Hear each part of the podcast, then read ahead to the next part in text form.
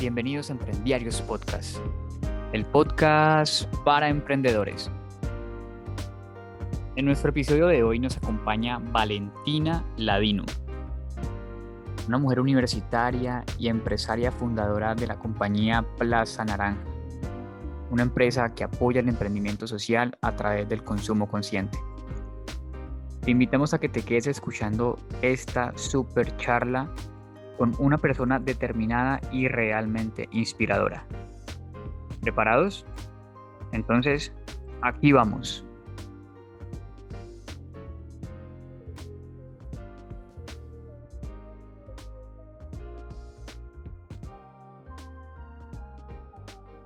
Hola, hola, buenas tardes. Eh, ¿Cómo están? Esperamos que nuestros oyentes se encuentren muy bien en este momento. Eh, les contamos que, tenemos una invitada muy especial el día de hoy, eh, emprendedora, universitaria, eh, guerrera, podríamos decir, y nos va a contar hoy toda su historia de emprendimiento, cómo ha sido su vida como empresaria seguramente, y bueno, esperamos que disfruten este espacio. Hoy estamos acá conversando con Valentina Ladino Piñeros y estaremos entrevistándola Esteban Villegas y yo, Ángel Jarrín, quienes habla. ¿Vale? Entonces, bueno, para empezar, eh, Valentina, preguntarte primero cómo estás, en qué parte del país te encuentras en este momento y lanzarte una vez la primera pregunta y es, cuéntanos algo de ti que muy poca gente sepa, pero pues primero cuéntanos cómo estás. Claro que sí. Bueno, no, pues primero muchísimas gracias a ti, Ángel y a Esteban por invitarnos a este espacio, a Emprendiarios. Súper felices de poderles aportar y también de compartir todo el trayecto y el impacto y lo que queremos lograr con, con Plaza Naranja. Entonces, bueno, ¿cómo estoy? Bien, estoy súper bien, estoy súper feliz. En este momento estoy en Medellín. Yo soy de Bogotá y Plaza Naranja está en Bogotá, pero estamos cerrando alianzas corporativas y estamos muy felices de haber logrado una esta semana, entonces aquí estoy. Eh, que no sé si pregunto de una vez, al, entro de una vez a preguntar, a responder que no saben de mí o primero hago como una corta presentación.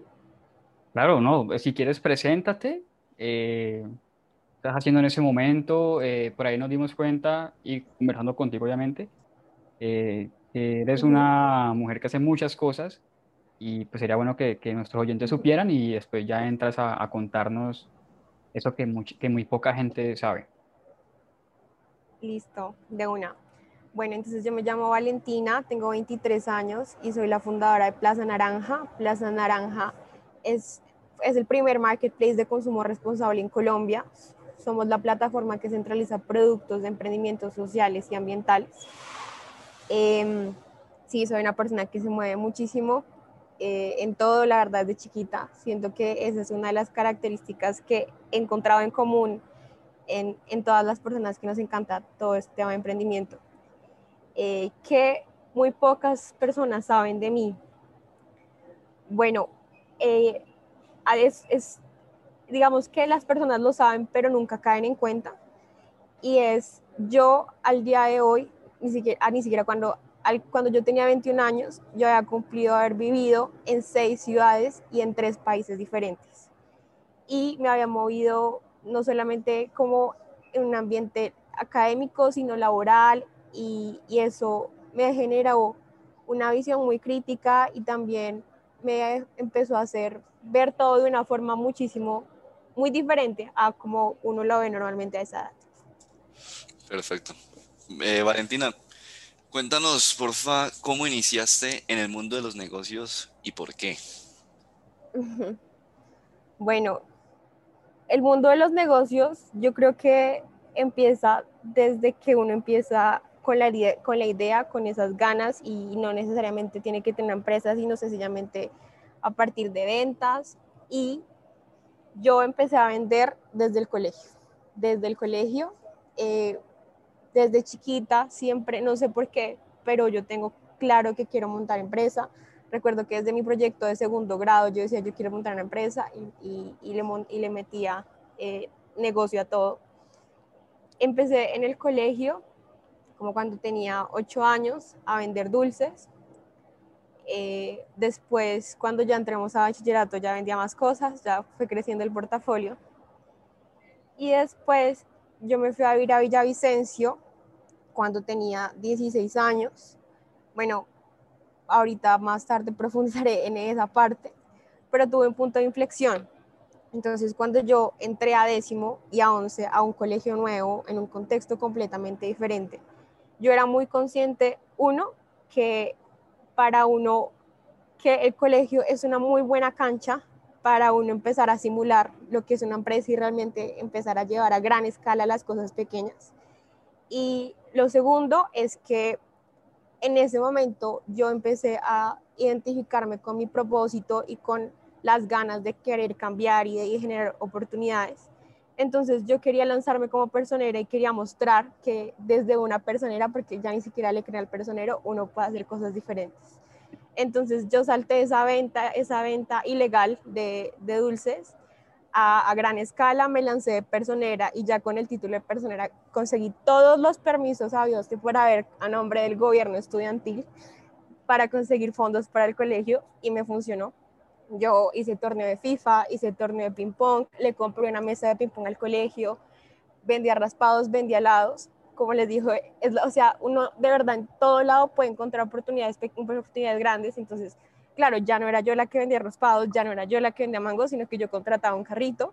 El carrito entraba al colegio, tenía el permiso porque era fondo y él se llevaba la mitad, yo me llamaba la mitad y me inventé un negocio de fichas. Eso fue en Villavicencio y bueno, y, y así empecé. Cuéntanos, eh, ¿cómo inició todo esto de Plaza Naranja? Plaza Naranja también empezó desde que yo soy chiquita, cuando, cuando me fui a ir a Villavicencio fue ese punto de inflexión, pero la verdad desde pequeña yo siempre he tenido un espíritu muy activista.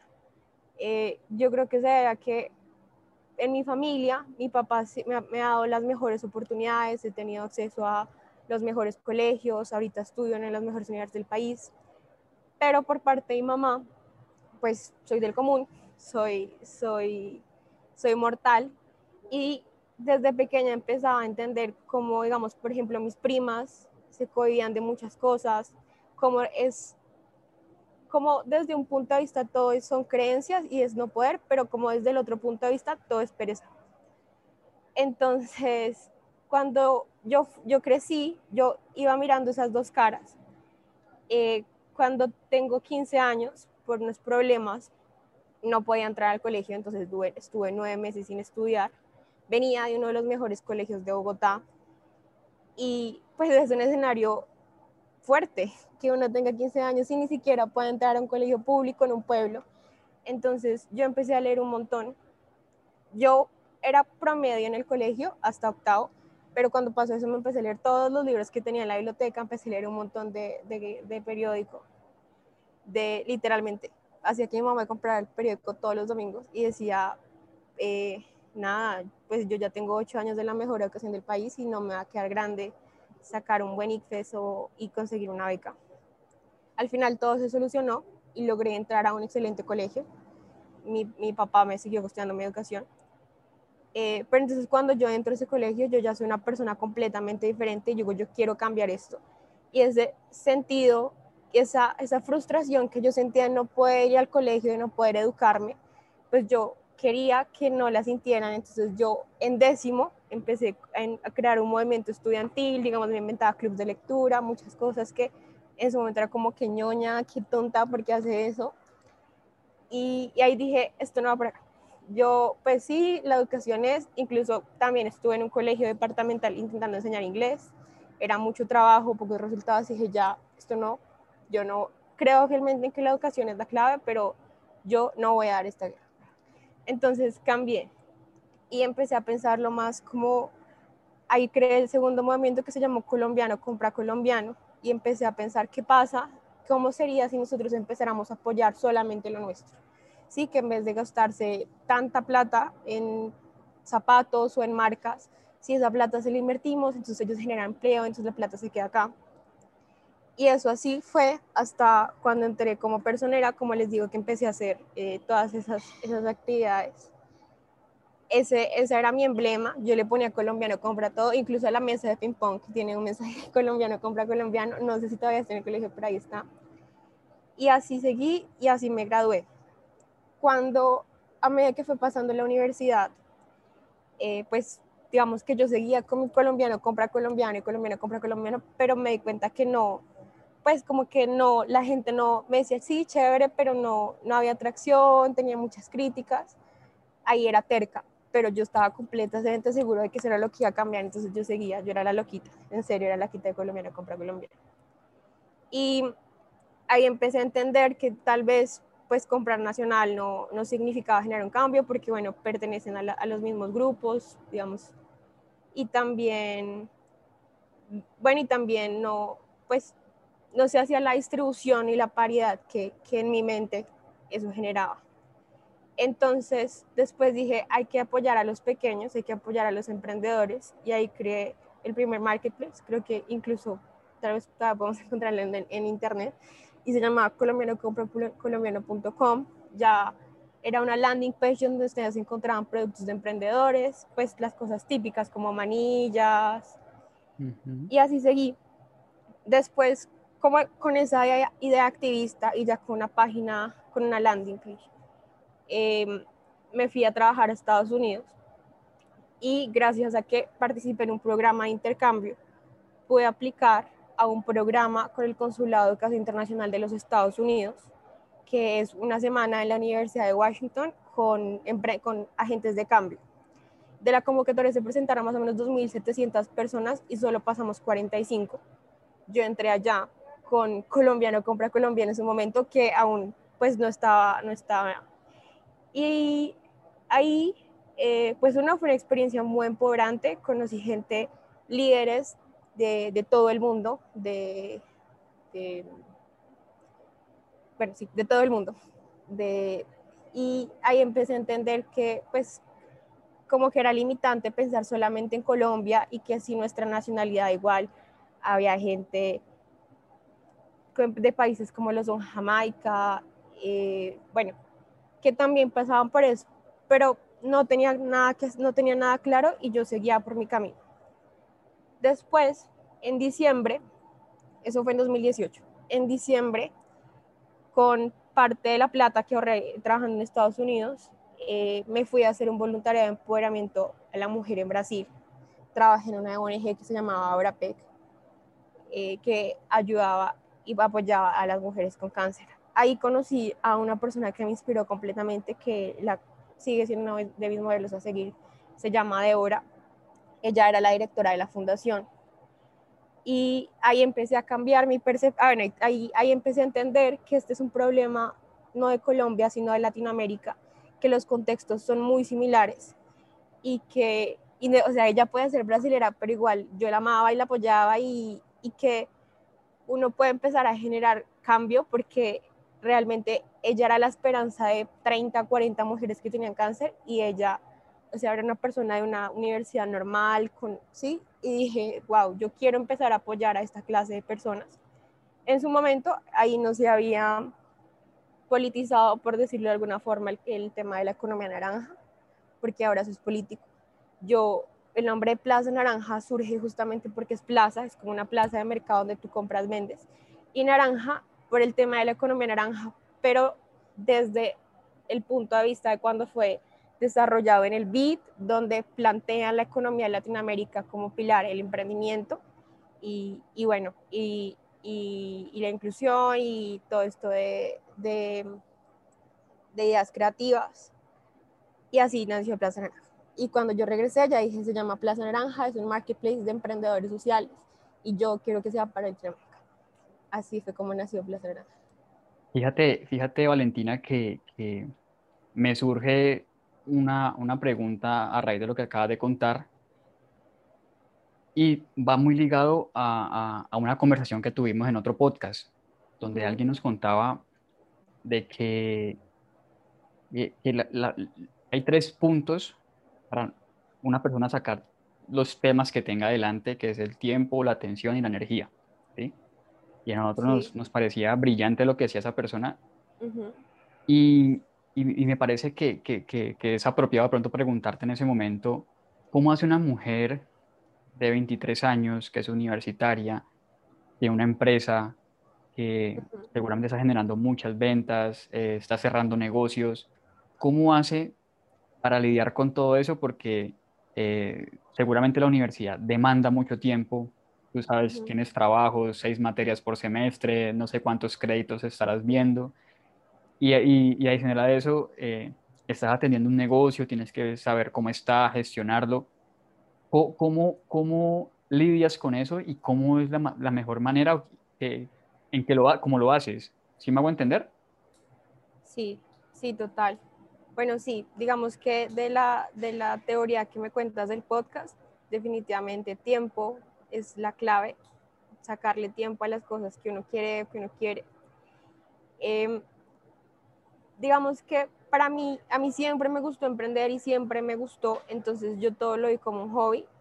El proyecto fue escalando y escalando donde ya dejó de ser un hobby y ahora es responsabilidad, pero como tal, a mí me gusta, por ejemplo, yo tengo, la, o sea, tengo muchos trabajos, tengo, tengo las clases, pero yo siempre salgo y, y sin pensarlo, como que yo ya automáticamente voy y hago Plaza Naranja, ya automáticamente ya voy y hago, no sé, pues esto es un podcast, no, no sé que los oyentes no están, pero yo tengo, como estoy de viaje, solamente son unas hojitas, pero yo literal, esto es, esto es un blog que es así de grande y todos son tus.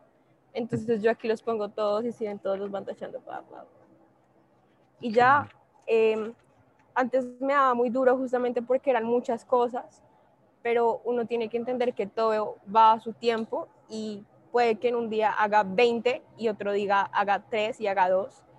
Y siento que los emprendedores a veces nos autoflagelamos mucho. Es como, ay, no, porque hice 3, no, y tenía que hacer 50 y sí, siempre, siempre el propósito es mejorar, pero es poco a poco y uno tiene que celebrar esos triunfos porque, porque a mí me pasó por, por varios años que vivía en esa autoflagelación y, y no es sana. No es sana y hace que, que uno sienta el proceso más lento y más doloroso. Correcto. Creo que, creo que Esteban y yo hemos pasado también por lo mismo. Yo creo que es como algo que tienen en común todas las personas que emprenden, ¿no? Sí. a veces hace una cosa y, y, hay algo que a la gente se le olvida y a veces es, es, importante descansar. Y el día que descansamos decimos, fue madre, perdí tiempo, pero a veces es necesario para reponer esas fuerzas. Porque a veces llegamos y empezamos a incluir hábitos en nuestra vida y empezamos y empezamos y empezamos, pero hay un momento en el que ese hábito se desgasta tanto que hay que hacer como un, un alto y volverlo a retomar. Si me hago entender, entonces, eh, totalmente identificado contigo.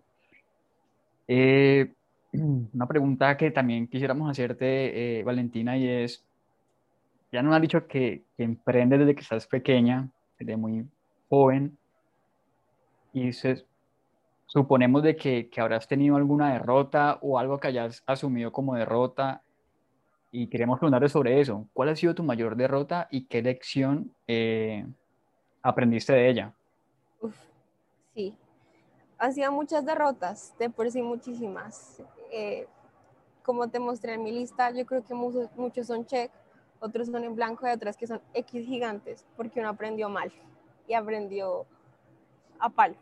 Pero yo creería que mi más grande derrota, entre comillas, más bien mi más grande aprendizaje, fue en 2019, cuando en ese momento Plaza Naranja, yo acababa de regresar de Brasil, estaba teniendo tracción, primeras ventas, y con más o menos apenas tres semanas, incluso un poco menos, yo ya había vendido dos millones de pesos en la universidad, sola con una caja. Digamos que en su momento era una atracción impresionante y yo con esa mini tracción, pero digamos ya con, con un background claro y con toda la historia que les conté, apliqué a una simulación de emprendimientos de alto impacto que se llama TrepCamp y, y es, ocurre en las mejores universidades de Estados Unidos donde participan emprendedores de todo el mundo. Yo escogí la Universidad de Nueva York y cuando apliqué se demoraron bastantes meses en darme la, eh, pues, la respuesta, pero pasé con la beca más alta que daba el programa. Entonces, imagínense ustedes a tener apenas tres semanas de primera extracción y ya me gané una beca en Nueva York. O sea, mejor dicho, yo creía que yo hacer Rappi en los siguientes dos años la toteaba. Y, y bueno, volví a, otra vez me volví a Estados Unidos. Conseguí la plata, me fui. Y yo dije, no, pues el programa era por tres semanas. Eh, es una aceleración de emprendimientos de alto impacto, pero son solo tres semanas y el premio grande son 10 mil dólares. Entonces, claro, uno se va y uno dice, yo me voy a ganar esos 10 mil dólares, me voy a ganar esos 10 mil dólares. Y yo, yo lo tenía clarísimo, yo decía, bueno, el programa es en julio, yo me voy desde finales de mayo, mediados finales de mayo, me quedo en Nueva York, eh, vuelvo a trabajar. No, el año pasado no, estaba en Nueva York, pero me fue muy bien, entonces dije, voy a trabajar, luego estoy en la, en la beca, luego llego con 10 mil dólares, voy a hacer allá un montón de contactos y mejor dicho voy a regresar hecha, hecha Valentina Borrero. No pasó, nada de eso pasó. Eh, primero, justamente eran muchas cosas, entonces nunca me enfoqué en nada.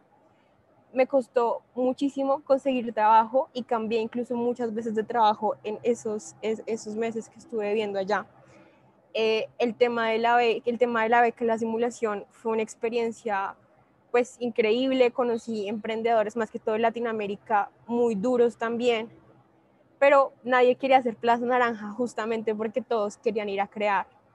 Entonces, bueno, yo creo que de ahí podemos sacar otro podcast, pero ahí entendí que, que hoy por hoy, antes de uno ser el chacho y de estar en, en Harvard y en NYU el tema de la inteligencia emocional de las relaciones es clave. Y es algo que todavía estoy desarrollando, es algo que todavía aprendo. Eh, en esas tres semanas, entonces, yo me, yo me terminé viendo otro grupo, pero como que casi no me gustaba. Obviamente no, pues no regresé con los 10 mil dólares, en cambio sí perdí tres semanas y hice contactos pero los contactos me decían, oye, eso está súper chévere, ¿y cuándo vendes? Y yo no, pues he vendido un poco más de 1.200, 1.300 dólares y tengo esta página que no funciona del todo. Ahí era como, extraña que hace acá, o sea, ¿qué hace? Eh, obviamente son contactos pues que en el corto plazo, no, en el mediano largo plazo le agregan mucho valor a Plaza Naranja y que por supuesto en el futuro los tocaré, pero el punto fue que esos tres, esos esas tres semanas, eh, pues no hice nada, no hice nada. Después, cuando regresé, regresé en octubre a Colombia, regresé sin plata, regresé endeudada. Plaza Naranja había parado porque las ventas estaban aquí en Colombia.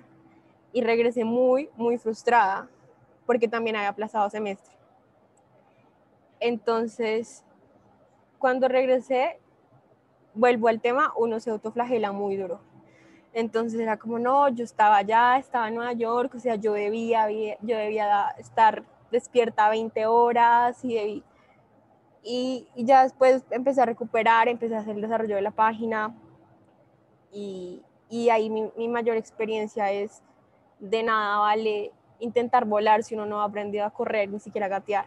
O sea, yo estaba ya hablando con gente mega crack y era como mi emprendimiento ha vendido 1.300 dólares y tengo un dominio. Eso, no es nada.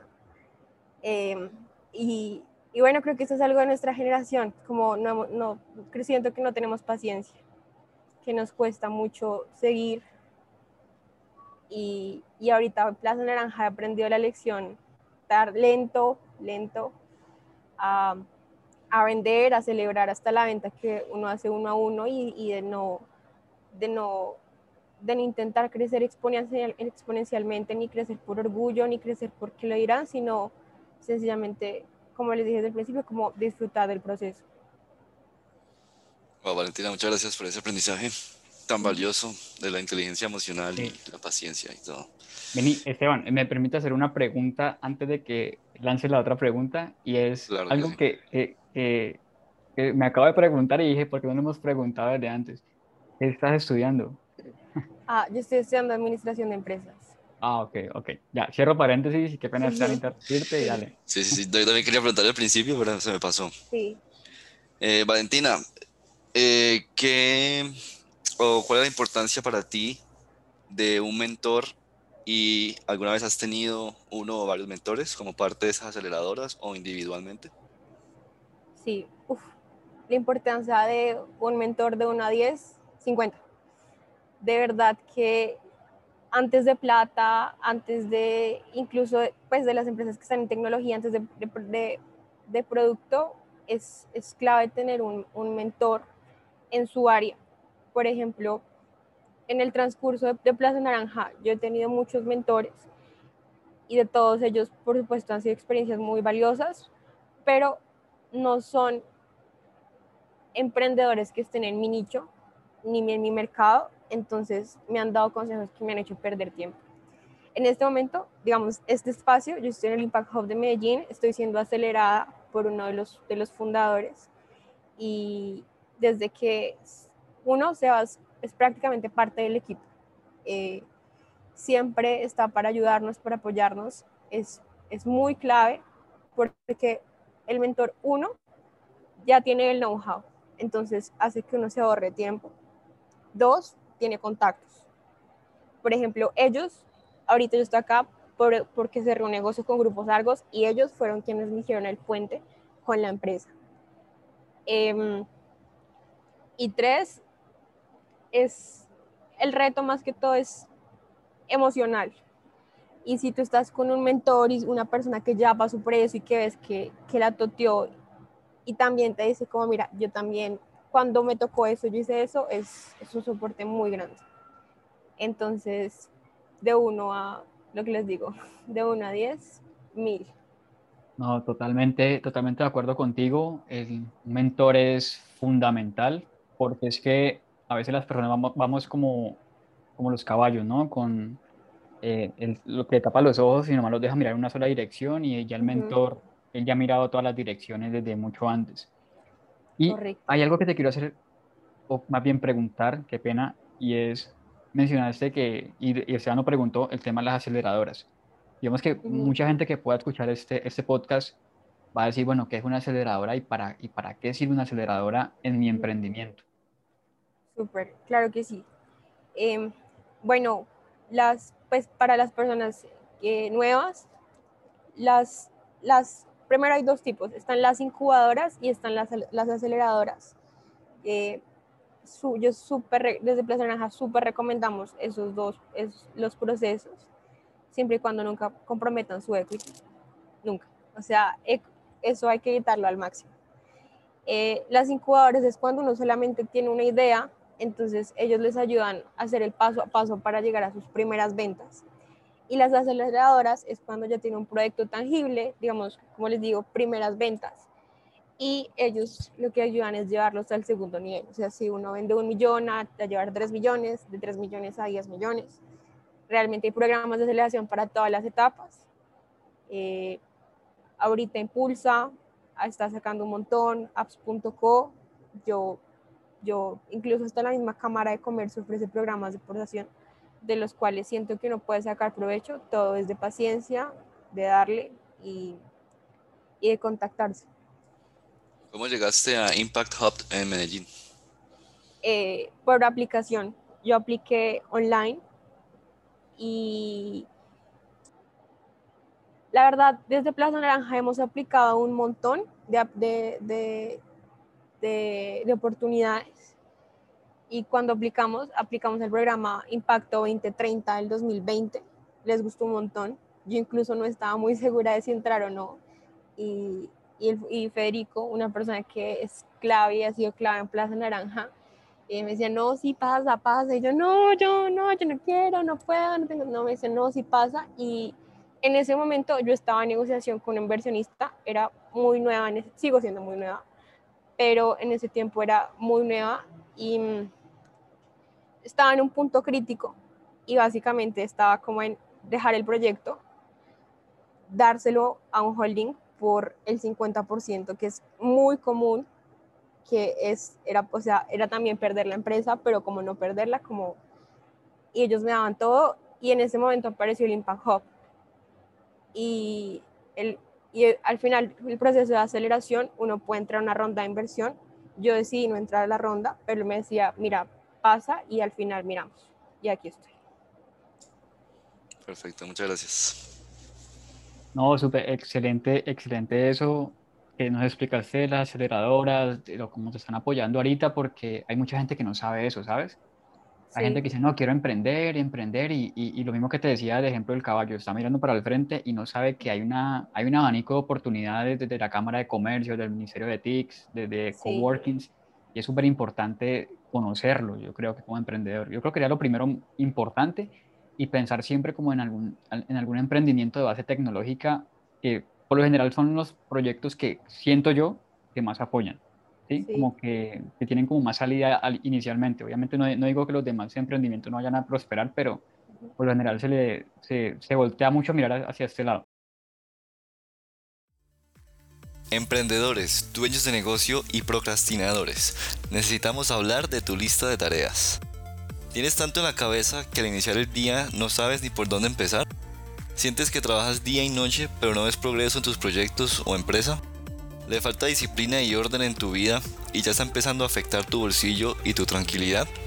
Retoma el control de tu vida y duplica tu productividad con el nuevo Planner Pro. El Planner Pro es un planificador físico diseñado con las mejores técnicas de productividad y administración de proyectos, fácil de usar y con porte elegante y moderno que te ayudará a vencer la procrastinación y completar exitosamente tus proyectos.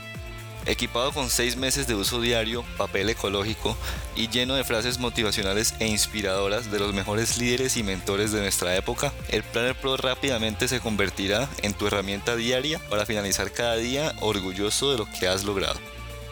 Ingresa a emprendiarios.com o visítanos en nuestras redes sociales como arroba emprendiarios para aprender más sobre el Planner Pro.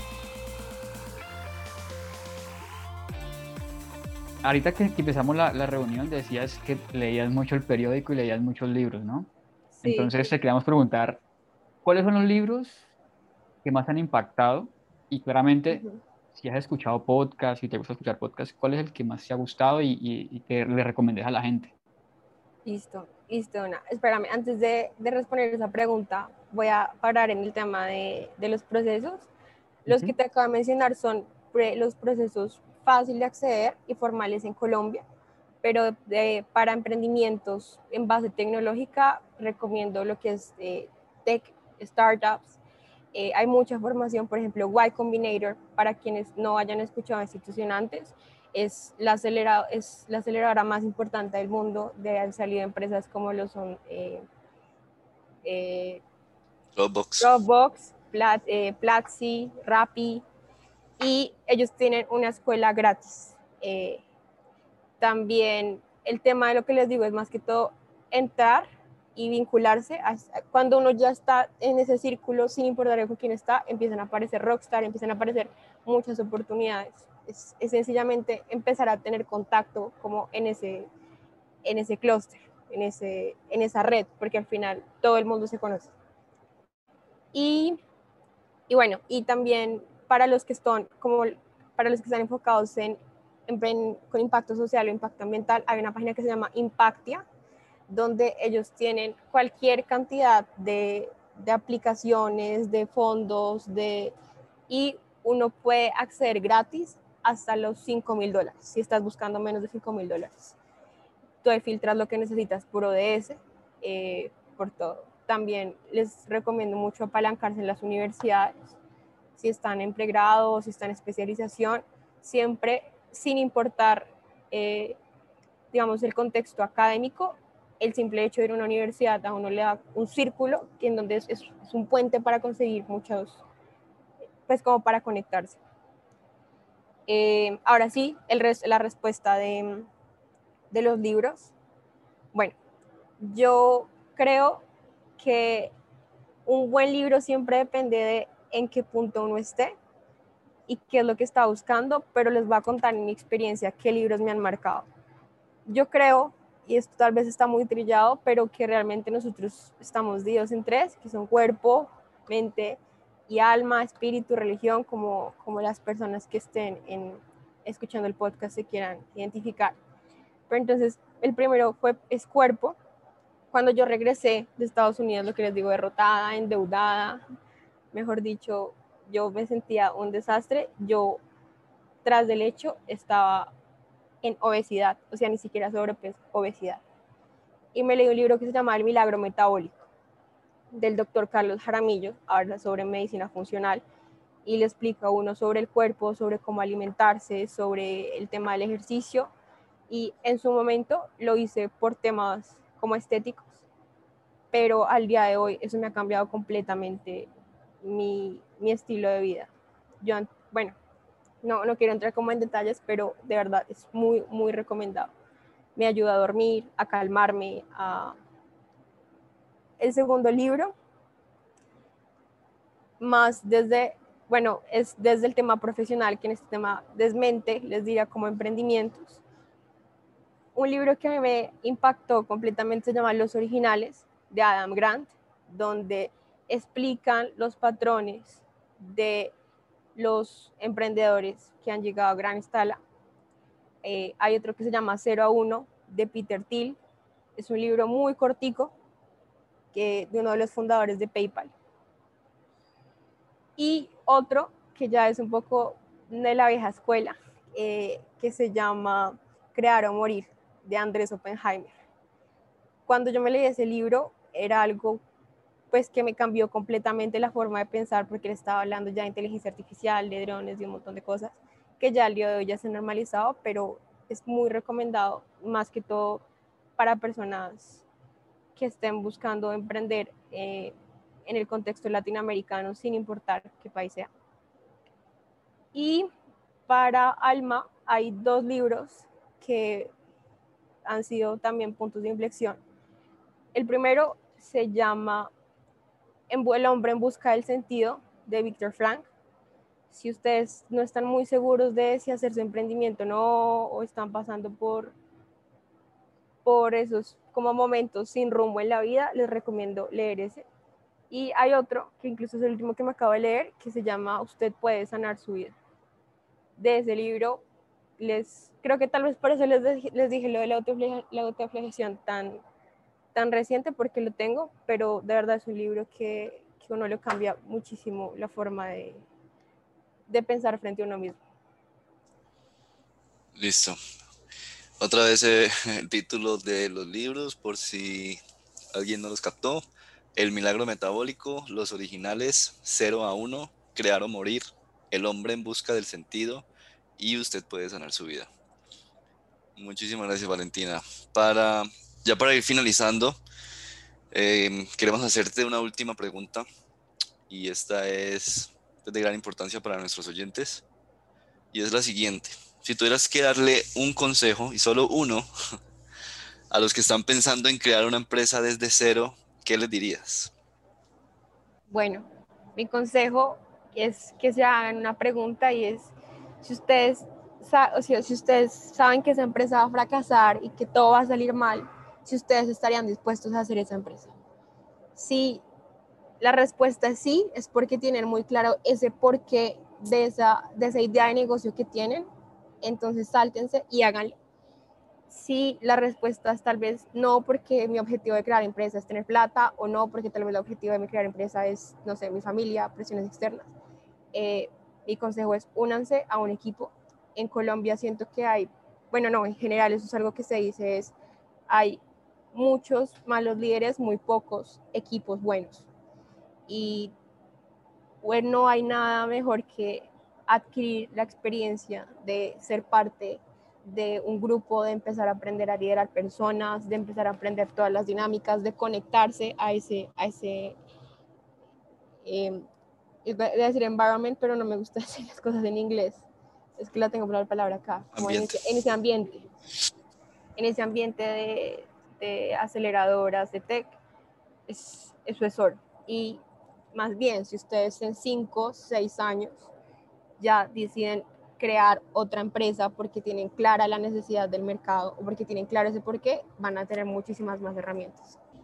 Me parece que es un, es, un consejo que va muy al lugar. Yo creo que, que, cada uno debería tener como muy claro eso y, y, lo que mencionas de los líderes malos, de los malos equipos, de los malos equipos, es un tema que hay que entrar a revisar y, también puede ser un, trampolín para, la, para cualquier emprendedor. Me parece muy, muy ganador. Yo quiero compartir finalmente, ya para terminar, una frase que está en nuestro Planner Pro y, puedo decir acá que es, es una frase del mentor número uno de, de Esteban, de, que es Jim Rom. Y dice así, trabaja más duro en ti mismo que en tu trabajo. Y, y, creo que, creo que es, una, es una frase muy ganadora porque, porque es que si podemos tener el mejor trabajo del mundo, trabajar todo el día, pero si de alguna manera estamos destruidos por dentro, pues tanto trabajo no va a servir prácticamente para nada porque no hemos resuelto algo que es más importante, que es nuestro, nuestra mente, nuestro cuerpo y nuestra alma, como lo decías ahorita.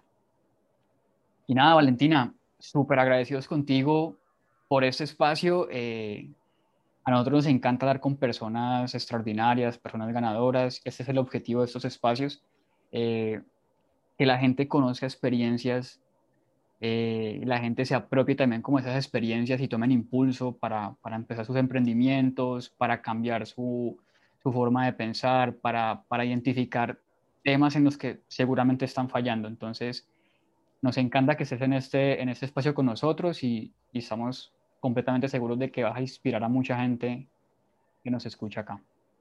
No sé si Esteban tiene que decir algo para despedirse y Valentina, pues nos encantaría que cierre pues este espacio. Muchas gracias Valentina por este espacio, eh, muy valioso para nosotros, nuestros oyentes y toda la comunidad de acá de Emprendiarios. Si nuestros oyentes quieren saber más de ti y de Plaza Naranja, ¿dónde te pueden encontrar? Claro, de una que entren a www.plaznaranja.co o también en Instagram estamos como plaznaranja.co. Si tienen un emprendimiento social o ambiental, súper escribanos. En este momento estamos buscando emprendimientos y más que todo empresas. Tenemos una, una línea, justamente en este momento estamos desarrollando esa línea. Em, y bueno, para finalizar, eh, pues de verdad, gracias por el espacio para, para uno como emprendedor. Realmente estos espacios incluso son de mucha autorreflexión. Una cosa de, la, la, última frase que dijiste, Ángel, esa frase no es ganadora, esa frase es básica para los emprendedores y es que uno tiene que mirarse como desde un punto financiero, uno es el activo más valioso de la empresa. O sea, si uno no durmió, entonces uno va a ser ineficiente. Si uno se engordó, entonces uno no va a proyectar la imagen que quiere. Sí, como la empresa al final termina siendo los fundadores. Entonces uno siempre tiene que trabajar, más, si uno es emprendedor, más que nadie en, el desarrollo personal. Totalmente de acuerdo. Bueno, eh, muchas gracias a todos por escucharnos y nos vemos en un siguiente episodio. Chao, chao.